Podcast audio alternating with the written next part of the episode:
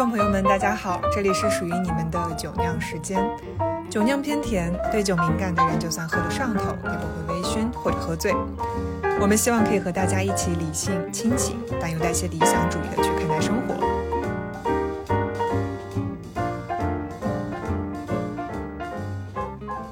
Hello，大家好，我是双一。我是优感，欢迎大家来到一期很昂贵的播客。我们现在位于小宇宙的指挥部，是的，面前的设备看起来非常的高级，不知道大家听到我们的声音有没有觉得纯净了一点？我自己听我是觉得好像还蛮高级的，就像是配音涨了好几个价位，那种档次都提高了。非常的丝滑。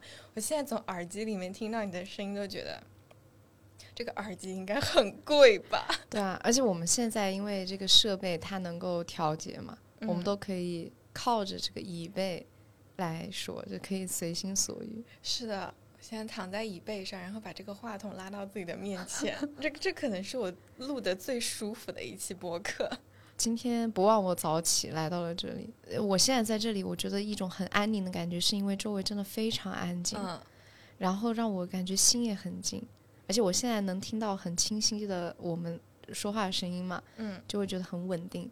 但是我现在住的那个房子呢，我很头痛的就是我的邻居们。我那个房子呢是那种隔断房，然后我左右都是有邻居的。然后今天早上我八点钟，嗯，我是定的八点的闹钟而且今天是周六，周六我定的八点的闹钟，然后我还没有被闹钟闹醒的时候，我就被我邻居放的那个音乐闹醒来了。嗯我在想，他今天怎么这么早起床啊？然后他大概放那个声音，就好像你在比如说宿舍什么的，你的室友好像在放歌一样，可能嗯没有、夸张了一点啊，但大概就是这种感觉，因为他就在我那个床头，他那个声音就是缭绕在我这个头顶，哇，我。我当时就被吵醒，而且我半梦半醒嘛，我梦嗯应该做的还是 OK 的，我好像还做了一个还不错的梦，我可能有点半梦半醒中，我说怎么还有人为我配乐的那种感觉 BGM，啊，后来我就醒了，回到现实嘛，我就有点火大。但虽然我知道我八点也得醒了，可是嗯这种不是被自己闹钟吵醒的，要被邻居吵醒的这种感觉就很不爽。而且很不凑巧，就是我的那个邻居他是每天早上很早起来，所以七点七八点就会放音乐。嗯，或者是放电视剧、放视频什么的。嗯我另外一户邻居呢，他们就是很很晚睡觉，呃，而且他们很喜欢聊天。他们聊天呢，我有时候也不是特别好去制止，因为他们可能声音也不是说特别大，可能就日常的聊天，很嗨的时候，聊到兴头上的时候，会声音蛮大的。我其实已经敲过几次墙了，因为我这个人就是对我，我敲墙，因为晚上嘛，我也不想出去。你想，嗯我我要大晚上的，我跑到他那个门口，我去敲门，我自己也是觉得有点尴尬，嗯，呃，而且自己可能衣冠不整的，就是有一点很难受，就就觉得有一种个人边界完全消磨的感觉，嗯，所以我就敲墙敲了几次，可能现在稍微好一点点，但他们基本上还是晚上会比较晚睡，我估计是比较年轻吧。嗯，我现在就发现，真的我已经不能够说很晚睡觉，然后早上呃没有给我比如说七八个小时的睡眠的话，我一天就是经常会困那个七八百次的，就是 这什什么时候就不知道为什么就开始困了，就精力就不如以前了。嗯，所以我的这些邻居，他们一早一晚轮流的开始造作，然 后我就深受我我这水深火热之中，所以我最近就是情绪也有一点不太稳定，就是没有睡好，可能大家知道我我在来的这个路上，我已经在车上睡过一觉了，我在补觉。然后才能够得以在这样的环境嗯当中，我感受到了全天最安详的时候。嗯，我上次你不是跟我发了一个那个呃五大奢侈品吗？现在的 当代人，太对了，你你可以给大家找一下那个当代五大奢侈品，我们上次看到的，对对对，当代五大奢侈品，第一是彼此深爱的灵魂伴侣，说着你手都抖了一下。太奢侈了。第二，规律的、安稳、平和的睡眠。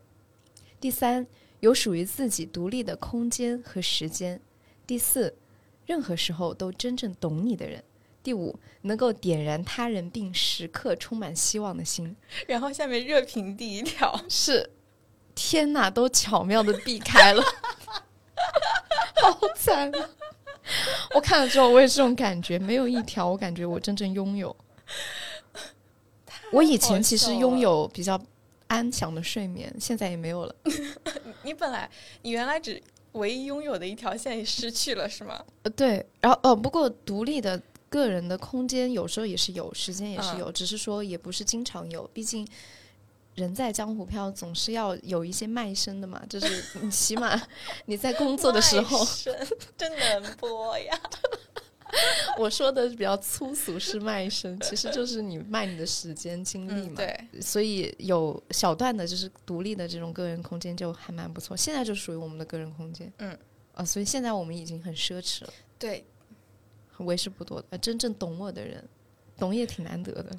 懂真的很难得。嗯，我觉得朋友能懂，但是你要说你要要求一个人什么都懂，嗯，就很难。嗯，你可以分散着说，这个人懂我这些，那个人懂我那些，可以的。对，所以很多时候我们都是跟一个朋友单独聊某一块的那个内容。哎，对对对，是的。比如说，有的朋友可以定向聊玄学，然后有的朋友就只能定向聊工作。我的天！哎，定向聊工作的朋友，你确定是朋友？难道不是同事吗？或者是那种就是合伙人？嗯，还有就是，假如聊情感问题，那有的人有定向会聊情感问题。对，对，对，对，他可能比较每每一次出现都是我又失恋了，这可怎么办呀？晚，然后晚上我的兄弟来陪我了。我不瞒你说，好多人就是。有情感问题就会来找我，我不知道，嗯，对于他们来讲，我这样的一个并没有太多经验的人，是为什么能成为他们的情感导师？他们还挺勇敢的，他们病急乱投医吧，可能在。那我觉得很多有情感问题人，其实。他只是想要有一个人说话而已啊，也是也是。他不是说你要给出什么样子的结论，然后有时候你真的去给出什么样子的结论，比如说你劝分了，然后他们和了，怎么办？对，就就很尴尬。还有就是他们其实心里也有答案，嗯，他们只是为了说他们那个答案，嗯，他要找你，对对，他是为了表达一个他既定知道的一个结果事实，对，但他具体怎么做呢又是另外一回事了。想是这么想。做起来又是另外一回事，是，而且劝人容易嘛，劝己难，这个我们大家都懂的。哎，我们也算是懂懂了，我们也是能够真正懂彼此的人。哎，下一条，下一条是点燃他人并时刻充满希望的心。我反而觉得，好像今年一整年，就疫情开始了之后，就会觉得好像。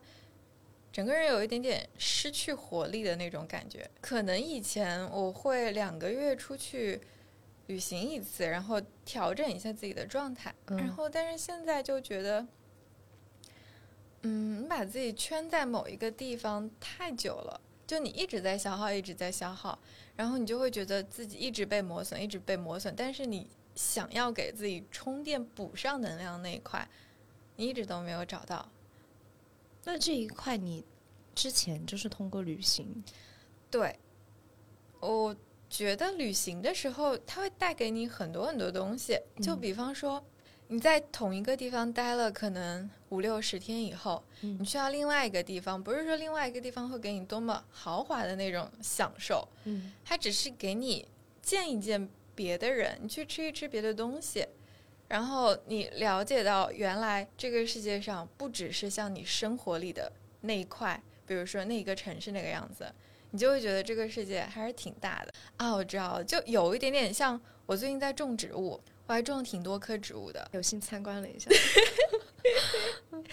然后当我最近我尝试着去了解更多的植物，我去认识更多的植物，去新认识一种植物的时候。你就会觉得自己的心被放大一点的那种感觉，哎，还挺神奇的。以前我只养仙人掌，啊，然后过仙人掌，对，以前我只养仙人掌。当时养植物的那种感觉，就好比是，你就在全世界挑一个你最好养的东西来养，嗯嗯，就你但凡去搜什么家里好养的植物，大多数都会给你推荐什么仙人掌啊、发财树啊这种。嗯嗯，就你忘了浇水也没有关系。但我最近养的那些，你就得记着它浇水，尤其是很多的热带植物，我得腾出好多的时间来去照顾它们，因为你不照顾它，它们就是长不好。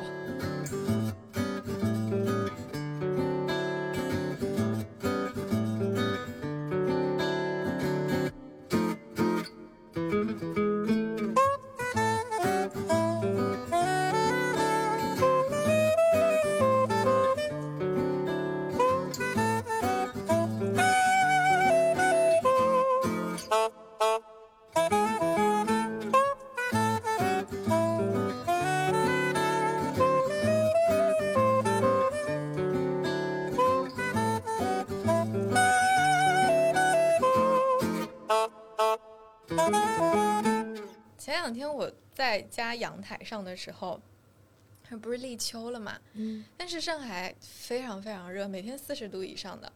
但就在立秋的那一天，我在阳台上看，就我发现我家阳台正对面的那棵水杉树，它的叶子有一点点在变成那种红褐色，因为水杉树秋天就是会变红褐色的。嗯但是在立秋那一天，它确实变了，之前都是绿色的。就虽然温度高成这个样子，它好像能够感觉到大自然的那种节律在变化。无论这个地球环境被我们破坏成什么样子，嗯，无论气就温有多全球变，暖已经这样了，嗯。但他都是能够感受到节气变了，但是我没有感受到，我得看日历才能感受到。嗯。嗯，就那一瞬间，我仿佛觉得一棵水杉树的生活，它有自己的时间，嗯，他可以感受到大自然里面那些微妙的变化，但是我感受不到。嗯，就我的生活只能依靠着日历、月份、嗯手表、显示屏，我得顺着这一些来，而不是说像他那样知道这是立秋了，然后接下来可能要白露了、处暑了。这么一说来，我觉得人类这是人类进化的一个 bug 吗？就活着活着就没有了。活着活着就不太像一个生物了，哦，就是没有那么敏感对于自然对自己的一个召唤。嗯，如果长期脱离自然给你的那个节奏的话，你自己想要舞出一段 节奏的话，其实还挺消耗体能的。可是脱离了以后，我们仿佛也没有节奏，好像也就是就是是哦，就是自己 弄不出那一套新的节奏来。哦，也是、啊。但是真的还蛮明显的，我觉得之前嗯，立秋，你不是那一天跟我说要我降降火吗？对，嗯，我后来立秋后的几天，我喉咙就发炎了。我也是哦。这样子，哦，我我我晚上好痛，然后好像我最近睡得不是特别好，因为晚上睡觉的时候，即使开着空调，我也都觉着觉得好像火气很旺，然后一直在冒汗的那种感觉，嗯，我也是。然后就心里有一点点焦躁，然后又睡不着觉。就明明白天已经去健身很累了，嗯但晚上就是睡不着觉那种感觉。就这两天特别特别明显。有一天，我一直到早上五点，还是清醒。哦，然后我嗯还起床、上厕所，然后看了一下外面天已经亮了。嗯没有声音，嗯自然的没有没有睡。我是一个螺丝钉，你是你有一点脱离自然界的掌控了，我是一个螺丝钉。然后，脱轨。然后就在这之后，我就我最近就尝试着开始吃一点梨呀、吃一点葡萄啊这些东西。嗯，就以前夏天吃的那些水果，就会慢慢的少吃一点，看能不能好一点。哦，就是要吃一点呃应季的水果，嗯，消火。你看，你都要去照耀，就是照料你的那些植物，给它浇水，给它施肥，给它除虫，给它透气。嗯，你对你自己自身，这不是应该要更加呵护吗？因为人的机能其实应该来说更加复杂嘛。对。其实养植物和我去健身这两个时间点是差不多的。嗯然后我之前去健身的时候，不是发现自己脊柱侧弯的问题吗？然后我在健身的时候，我教练每一天跟我讲的最多的就是，你这一块肌肉是叫什么，它是干嘛用的？然后那一块肌肉叫什么，它是干嘛用的？比如说，他跟我说斜方肌，就我确实会在意，是不是练着练着斜方肌就会变得很活跃，变得很大嘛？嗯然后他跟我说，就是放平心态，因为斜方肌牵引着你的颈椎，然后你的脑袋以及你后背的肌肉，它是有一整个的支撑作用的。所以它应该要有一定的力量。对，它就嗯是应该要有一定的力量的。就你不能指望说我全身都都练好了，然后希望我的斜方肌没有。嗯哦，就嗯肌肉它进化到这个地步，绝对不是浪费的。嗯，它就是有自己的一些作用在的。就当你的斜方肌比较薄弱的时候，然后它支撑不了你的背，就我可能提一桶那种饮用水我都提不起来，就会觉得很费劲。你现在斜方肌现在处于一个呃比较正常的这种发力的状态。对，就我没有刻意的说我要避免，或者说照那些攻略说我想要消除斜方肌之类的，这些没有，就觉得那就顺其自然，可以把全身的肌肉都练一练。我的胸椎也不灵活，你在做扩胸运动吗？就再一次，我觉得自己是一个被磨损的螺丝钉。你好像现在在修复当中，对，给就是打磨上游。嗯，就我我的胸椎也不灵活，主要体现在，比方说我做卷腹，或者说是我下下弯腰的那些动作的时候，这一整块是直着下去的。就按理来说，颈椎不是一节一节的吗？啊它就像你的手指一样，它是可以这样弯的。但是我弯不了，就这块很硬，然后我的嗯脊柱还侧弯，那肩膀还内旋。肩膀内旋是因为你长期有一个往前的姿势，嗯因为你你的注意力在前面，然后你做的时间是前倾的，导致你的整个背部力量就很薄弱嘛。哦，还有一个问题，我脊柱弯了以后，我发现我的就左边的胯的关节不是特别灵活，就是经常嗯。会有，比如说久坐了以后会腿麻，然后麻了以后我一站起来就感觉它被别到那种感觉，哦。嗯，有时候还会抽筋嘛。嗯，就是它是左右其实不协调，因为你那个侧弯是侧到一边了，所以你可能对，胯就我的左右就不是特别的协调，嗯然后我就觉得我自己好像自己身体内部的某一些零件不大行了，以及可能以前对自己的身体构造一无所知。是啊。以前虽然是都学了生物课，是但现在也早忘光了，而且其实也不会把它运用到我们日常养生当中。对，就会觉得好像你对于你自己身体的了解，并没有你对于一个手机的了解多。你说的好到位啊！然后之前我那个朋友还发的，就发给我们看那个中药的一些名嗯词嘛，我一看发现没有几个认识的，可能就认识个枸杞吧。我就学习一下，因为现在就是说是说我们可能也会要注重养生了，嗯。嗯，就是现在这种养生潮也是有的，嗯。但真正落到实处的话呢，你总是会容易被一些其他东西诱惑，是，真的是这样。我有时候晚上躺在床上的时候，其实我也是挺想早睡的嘛，但是呢，你会觉得当下的状态还是有点亢奋，可能真的是有点脱离这个自然的这个规律。按道理就是日出而作，日落而息，嗯但现在已经日息好久，呃，日落好久日久落好久，你也不你也不会息，对吧？你这还在那亢奋着，然后早上呢就开始很萎靡，就是哎呀，又很后悔，怎么又没有早睡？但是以前我可能更多的是因为自己没有去掌握这个，就是我要睡觉了，那我就放下手机，放下一念一切杂念，我就去睡觉。现在有的时候我真的有点不可控，我也不知道为什么当下就会失眠，就可能要么就是气候原因太热了。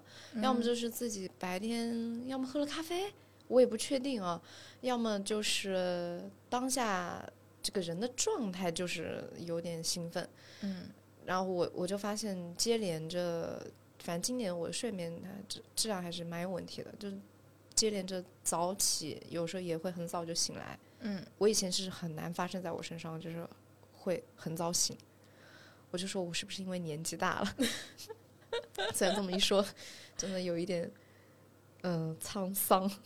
呃，年年纪也不算特别大，但是已经出现一些年纪大了该有的问题。嗯，可能我们真的有时候太消耗自己了。非常非常消耗，觉得自己过得还不如一棵树呢。是啊，树你看，它们非常灵敏，它们立秋了就该怎么样，变色就变色了，是吧？就你看上海现在街边的梧桐树都开始掉叶子了，就无论气温到什么地步，就以前你可能会觉得当气温降下来了，它才开始变黄，才开始掉叶子吧，但现在发现好像不是，就它到那个节点了，它就是会这样的。这不禁让我想起，是不是因为这个世界上某有一些自然界的这种你看不到的一些能量分子，或者一些什么磁场影响着，就它不一定那么直观的能感受得到。按道理来说都有这种磁场，只是植物它还保留了原始的那种接收状态，所以它能很快的感知得到，去做出反应。但是我们因为太多其他的干扰项了，以及我们现生活在一个工业化就是现代化的这种环境当中，已经阻挠了我们去接受这些信息的这种这种方式，让我们变得很钝感。我觉得就是因为干扰项太多了。有一个实验叫做牡蛎实验。一九五四年的时候，有一位生物学家从一个海边挖了一批牡蛎，然后放到了芝加哥的一个水族箱里面。刚开始就没有什么改变，就牡蛎们在那个芝加哥的那个水族箱里面生活的很好。但是过了一段时间之后，就会发现他们的那些行为变了。就是芝加哥是没有海的，嗯但是它依然会有一些根据潮汐去行动的一些行为，因为它之前是从海边挖过来的，嗯但芝加哥没有海。但是大家却发现，他在芝加哥的水族箱里依然会有一些根据潮汐去行动的行为。那他是因为之前养成的习惯，对，是因为他的祖先已经在生就就在海边生活了很久很久了，嗯就有那样子一个节律吧，在他的身体内，所以他会记得这些东西。哦，以及依然会根据那样子的一个生活习惯去生活。他自己的身体里面有一个生物钟，你也可以想象，那棵水杉树也有，上海街边的那些梧桐树也有，哦，但是我们没有，或者说它可能没有消失，但是它在跟一些别的东西共存，比如说熬夜，嗯然后光污染。就当城市光污染很强烈的时候，你就看不到星星了嘛。嗯，对，就跟这些东西共存的时候，然后它就被打乱了。打乱了之后，让我们自己的身体感受可能就没有那么舒服了。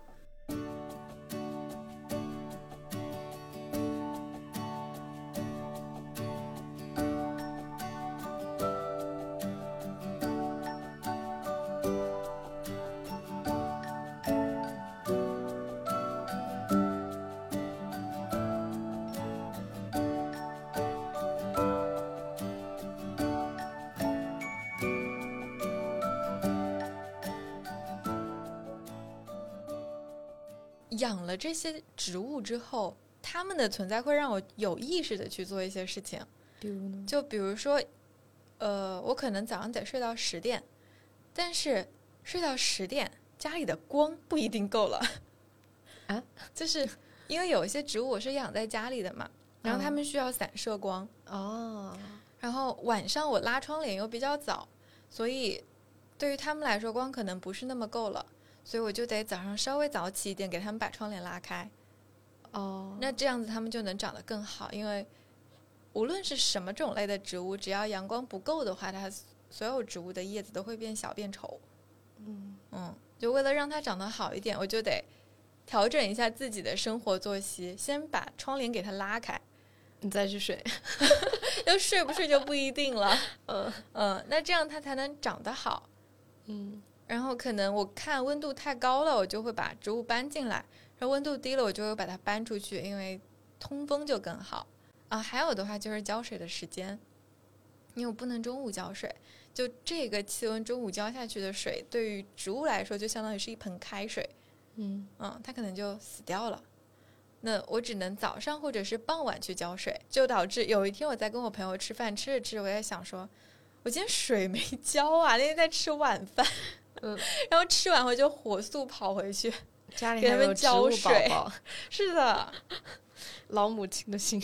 对，这还挺有意思的，就会嗯让我有意识的去说，哦，他早上是需要光照的，我得起来，然后他晚上是需要浇水的，他有他自己的时间去安排自己的生长，我只能跟着他的时间去安排他的生长。所以你是被迫调节了一下你的，嗯，生活对我我真的是被迫调节了一下，但我也会去想说，那我自己的生活，我自己的身体有没有它应该去生长的那个时间段？就比如说，我可能需要更多的走出去，嗯，更多的阳光，按时的吃饭，今年夏天不是很热嘛，但是我今年夏天还蛮喜欢出汗的。嗯嗯，我可能是因为就是觉得出汗的时候，它能够释放一下，嗯然后因为很热嘛，蒸桑拿那种感觉。但我不喜欢就是顶在烈日下去走啊，嗯，这种我不喜欢。我只喜欢，比如说晚上的时候，然后我可能回到家，我没有说立马开空调，嗯就我会静坐一下，然后让自己心跳先平和一下，然后当时就会毛细，你就能感觉到毛孔是张开的。我就在打开窗户，我是在感受那个外面那种吹进来的那种风，可能是热风，但是我觉得也还 OK，就是还能承受一段时间。嗯然后通常我可能会想，那我要先去洗个澡，我才来开空调，因为如果当下立马开，我觉得就马上你这个汗就不是就干了嘛，嗯。你就会有一种寒气好像就要进到身体的感觉。嗯，我就会先让它释放一下，就是我要把这些汗流一下，嗯嗯，然后我去洗个澡，清爽了之后，呃，就干了之后，那自然这个凉爽的感觉就会让我很舒服，那也不会觉得有这种被，呃，一下忽冷忽热的感觉了。啊，我最近从冰箱里面拿出饮料的时候，我就会觉得那个冰，它不是说你吃了一个，比如说可能在井水里面冰镇过的西瓜那种凉，不是那种冰，嗯，就是很冷，就冷到我的牙都有一点点嗯不大行的那种感觉。嗯，所以你要放置一下吗？我有时候会放，或者说我就干脆不放冰箱，我喝常温的了。嗯，嗯，长大的标志。确确实会再感受一下这些东西吧，也不是说我刻意去提醒自己要养生，就好像到了某一个阶段之后，你确实你自己对于温度的敏感，你自己体感，可能你觉得对着空调吹的那种身体感受，可能都不一样了，它就需要你好好的再照顾自己一点。树都知道照顾自己呢，对你都要为树要顺应它的这个生长规律，啊它都知道自己什么时候要干嘛了，哦，不然它就死给你看。对，春夏是植物生长最好的季节，按道理来说，我们也是春夏的孩子呀。不，我们是螺丝钉，我们是螺丝钉。哎呀，还是很想保留一些灵气在的啦，就是作为生物的一种灵性，哦 让自己能量场能丰满一点。啊，还有就是，我不是在家里养了好多种植物嘛，嗯就比如说是日本大叶伞，嗯，那个大伞真好看，你一定要把那个图剖出来，我跟你说，让大家都欣赏一下。那个大叶伞长得怎么说呢？它应该又标志又古典又充满生机。就我要给各位听众朋友们讲一下，刚刚双翼在我们家 拉着那个大叶伞的叶子，就说：“哎呀，长得真标致啊，就像过年的时候刚来家里的那个七大姑八大姨，看到别人家的孩子。太好看了，真的很好看，而且我忍不住就要摸它。它那个叶子就是散开的很有型嘛，它就是嗯四处这样散开下来，就是真的很像一个降落伞。”嗯然后它又一株一株的这样，而且它其实长得不是说特别规整，它是一个弯弯曲曲的，对，它有一种无序中的有序，非常美妙。然后又因为长得又饱满又绿油油的，是发人，它不是光泽，我看上去你应该养的也是很健康的，应该嗯就是大人眼中它放在我们家散射光最充足的地方。也占据宝位是吧？对，它就是应该那种七大姑八大姨那种很喜欢那种珠圆碧润的，就是哇，这个长得白白嫩嫩。我我说的有一点 类比吧，就是感觉好像你看到一个孩子长得白白嫩嫩的，嗯长得呃很健康的样子，他就是那种样子。嗯他长得绿油油的，发着光，嗯然后又向上蓬勃的感觉，嗯就跟你的生那个家里面带了很多生气。我好像在安利那个大叶伞，太好笑了。我，回到刚刚的话题，回到刚刚的话题，我不卖大叶伞哈，嗯 就是那个大叶伞，因为它是日本的大叶伞，它又是木本植物，所以它不能跟那种草本植物一样养。就比如说，有什么区别吗？木本跟草本的养法？啊、就木本植物它是可以接受直射光照的，其实。嗯就你可以直接放在南阳台上露养，嗯，就太阳直射光对于它来说没有关系，而他还很喜欢，因为它在大自然里面就是长那个样子的，就是很大一颗。嗯但是你对于那些草本植物，像嗯蔓绿绒，然后海芋，就这一些植物，它本身的生存环境就是在热带雨林，嗯，热带雨林又是整一个地球植被最茂密的地方。哎我提个疑问，嗯，它们是不是普遍稍微矮一点？对。就比木本植物，对，嗯，因为它草，嗯。嗯，嗯，就基本上他们的生活环境就在木本植物的下面，然后接就他们能够吸收到那个光也很少，就是只能透过木本植物漏下来的那种光照，嗯。嗯，所以对于他们来说，他们就需要遮一下阴，充足的湿度，因为你靠近土壤，然后嗯。热带雨林的土壤是有湿度的，你得根据它的原生的那个生活环境给它去提供它现在的生活环境，就模仿吧。就所以，我把比如说像大叶伞可以直射，然后像黄金绒，我就放在阳台上，嗯，就依然直射，每天，嗯，四十度还在那儿。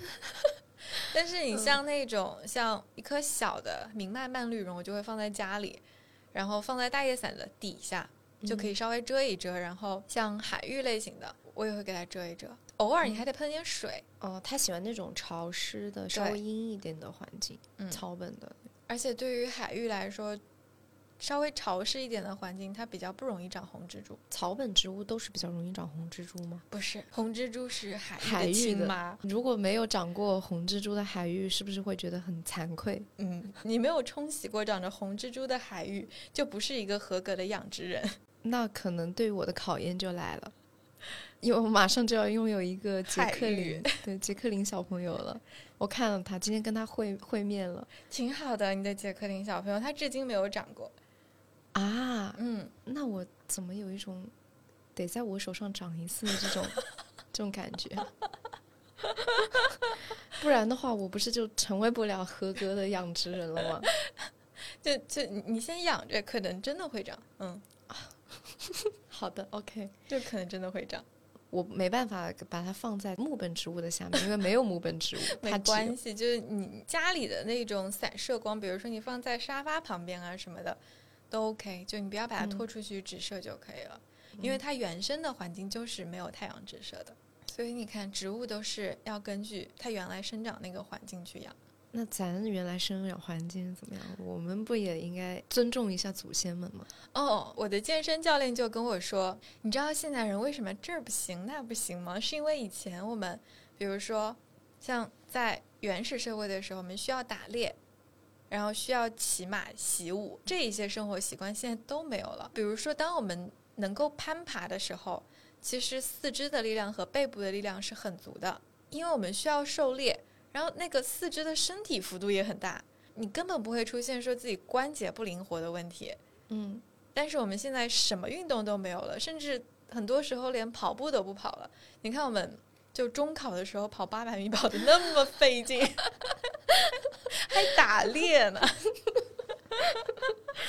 就是猎打你。好弱鸡啊！有的时候得释放一下野性，是不是？对 我们以前那些生活习惯都没有了，导致我们现在背部力量就也薄弱了。就整个人向前吼，你也不会有说你自己整个四肢舒展开那种机会。嗯，你用到背的地方就更少了。你不会想着天天攀岩吧？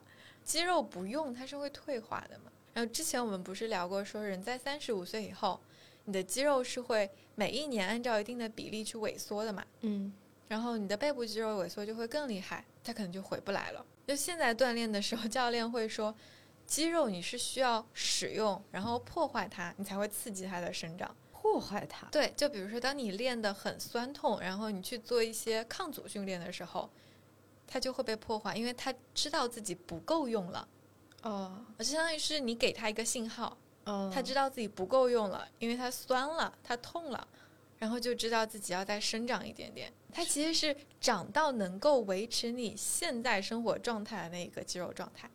所以你越不动的话，你就他就越觉得没事儿。我不需要，我没不需要我继续摸鱼。他也挺聪明的嘛。他进化了好几亿年，比你时间久多毕竟进化了那么多年，我们又不是一个机器，我们是生灵，好遥远一个词，对听着是好遥远。现在都说我们就是一个无情的打工机器，或者我们就是一个就什么复读机吗之类的，这都是人人类的本质是复读机。对啊，我之前看到，就有有一段时间，大家不是很喜欢买同样的那种法式自行车吗？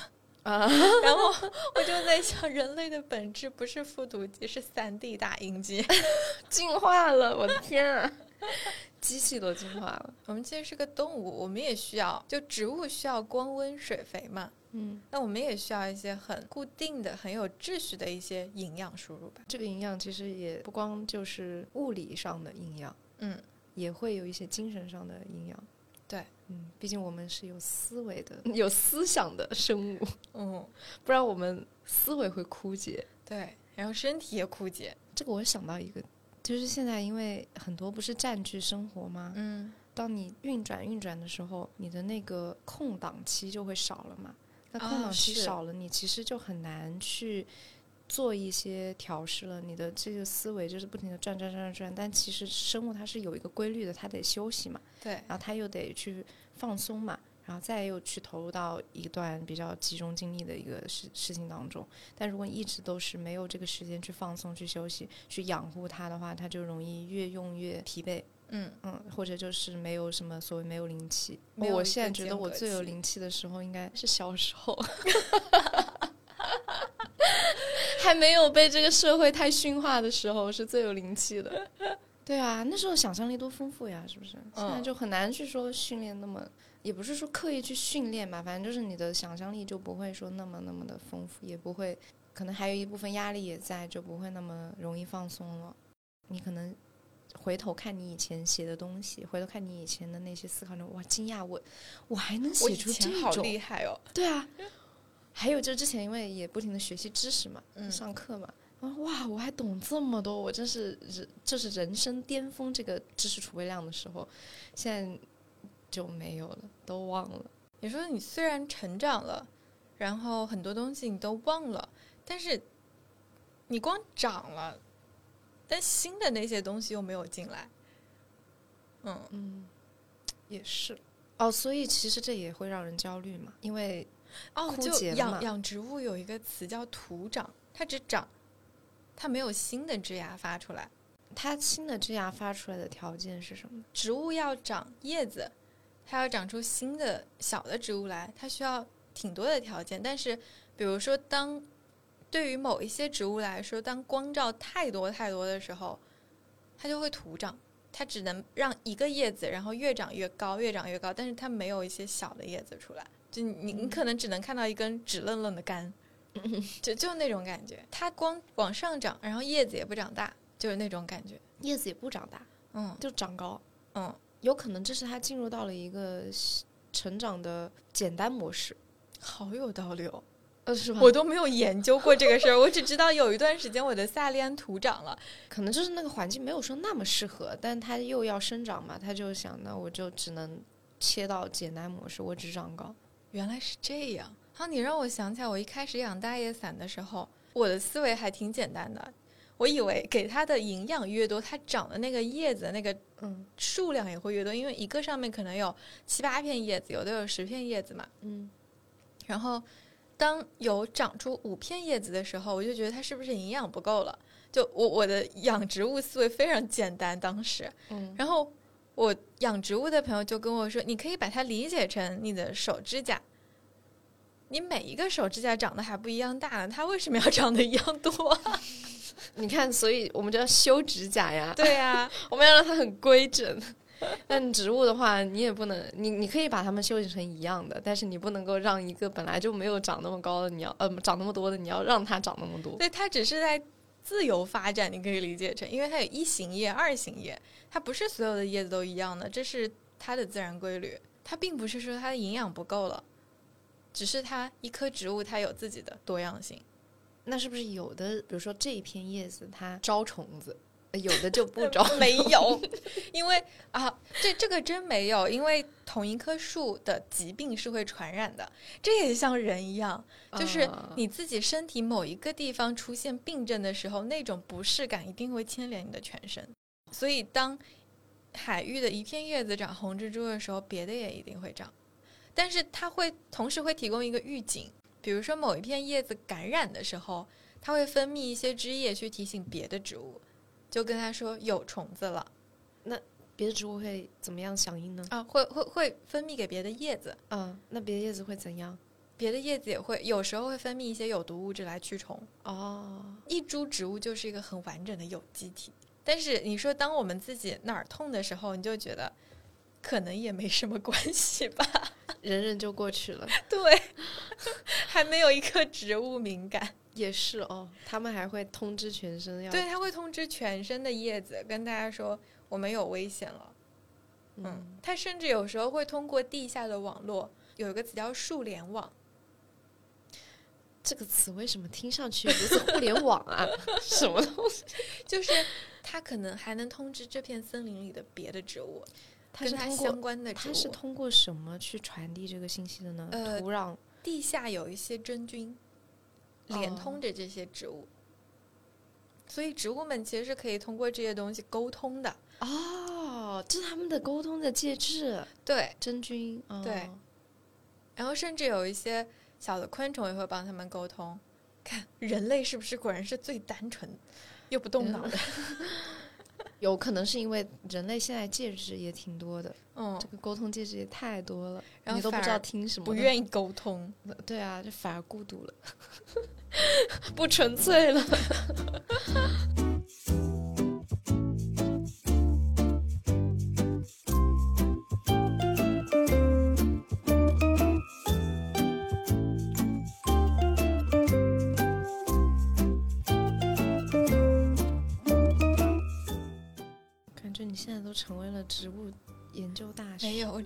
两个月，你也可以试试。等等两个月以后，你就拿着你长大的杰克林看一看它，然后走在路上看一看别的植物，你就会有一种呵都没有我的好看的那种感觉。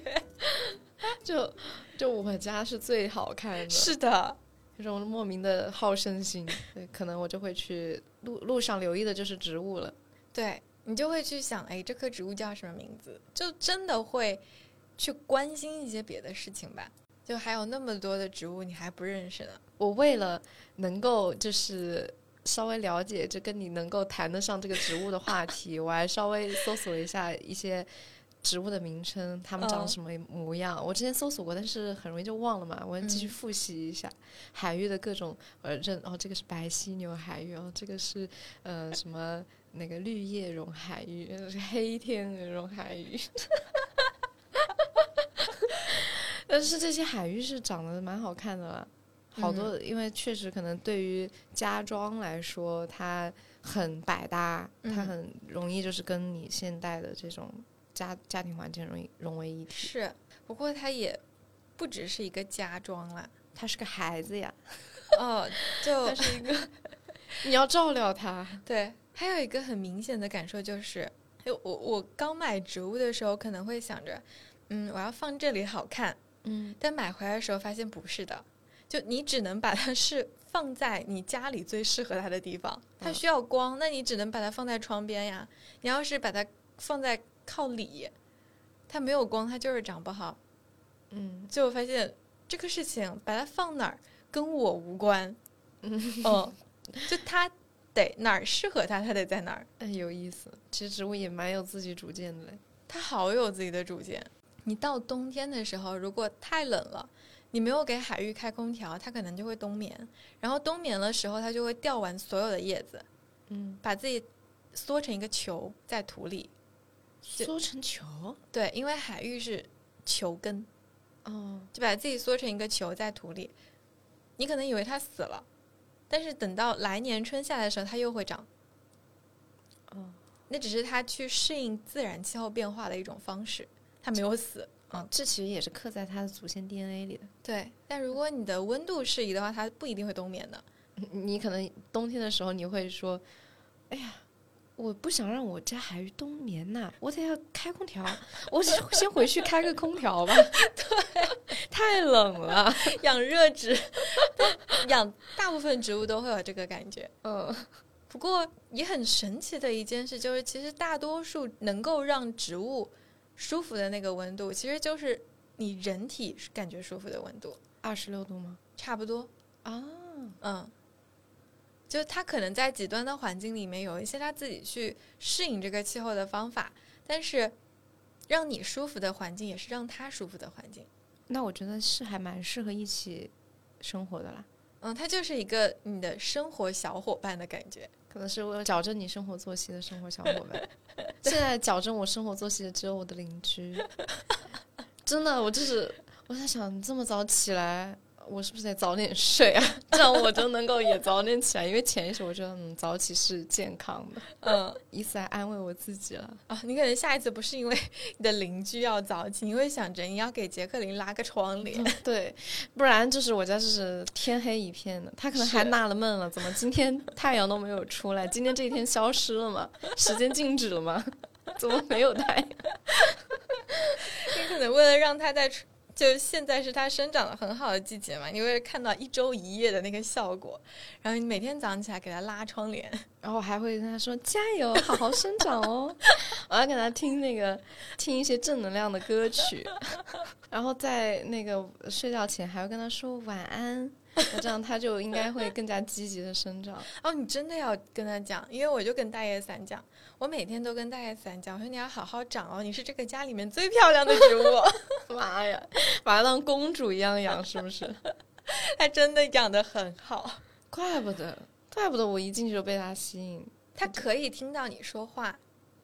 嗯，因为之前也也有人做过实验，就是把两棵植物放在同样的环境里面，但是就有一棵植物就让进去的人每个人都夸它，然后让另外一棵植物就是进去的人每一个人都骂它。骂它，它对能听懂人类的语言。可以，然后一个月之后，那一棵夸它的植物就长得很好，但是骂它的那棵植物它就快死了。植物也这么在意外界的声音啊？它是生灵，跟你一样。好吧，原来我跟植物有这么多共同之处。你要鼓励他的。反正进了一家门就是一家人，是吧？就随主人，我让他性格随一下我。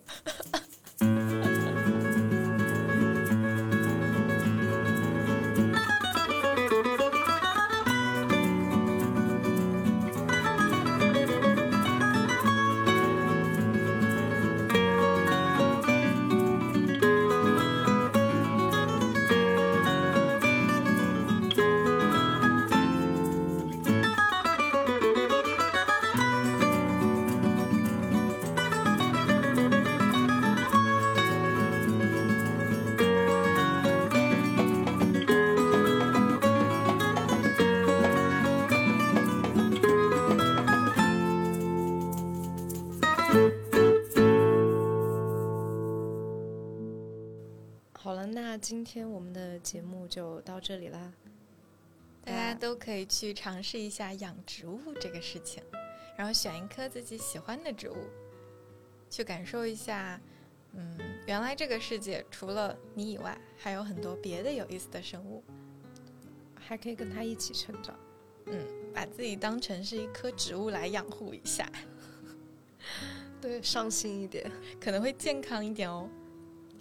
那就这样啦，嗯，那我们下期再见，拜拜。拜拜。